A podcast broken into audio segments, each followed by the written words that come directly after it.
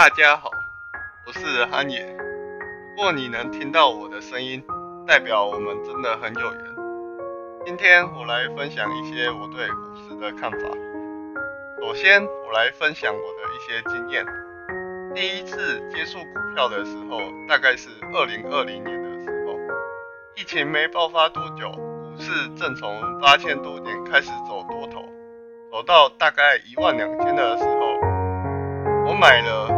一些股票，虽然这是我第一次进入股票市场，却是有一位高人在旁指点，也就是我的老爸，在他的指导下，我选了人生第一支股票，叫做周桥。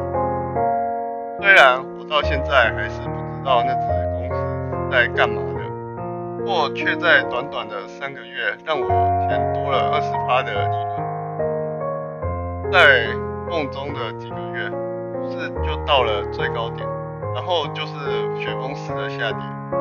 当然，在最高点之前，陆陆续续的也赚了一些钱。在雪崩式的下跌后，就没有然后了。我想说的第一件事情就是，这是一个制造英雄的地方，不要觉得你有多厉害，因为没有错的地方就没有人。知道自己的能耐在哪里。相信大家都知道巴菲特是谁，但你可能不知道他被称为股神，他的年头报酬率大概也就不到二十趴。而在台湾，有许多人可以远远超过这个报酬率。像我最喜欢说的例子就是我们的前高雄市长以前总统候选人。在去网络上搜索他的名字汉和一，就可以看到他靠着一百万元买了这支股票，在一年三个月后变成了几千万，之后却没有人把他当成股神。当然，内线交易什么的，在没有证据面前，就不可能会有，所以只能说他是靠着自己的智慧，让他可以发大财。我想说的第二件事情就是，永远不要相信那些能超短线赚大钱的人。像是我举的这个例子的主角，有多少人可以超过他？又有多少人可以超过巴菲特？至少不会是找你收学费的人。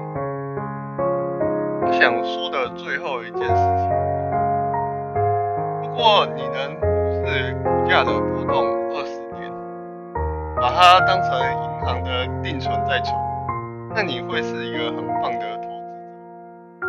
不过你如果跟我一样，每天关注股市的波动的话，那你很可能就是把股票当成一种赌博投机的工具。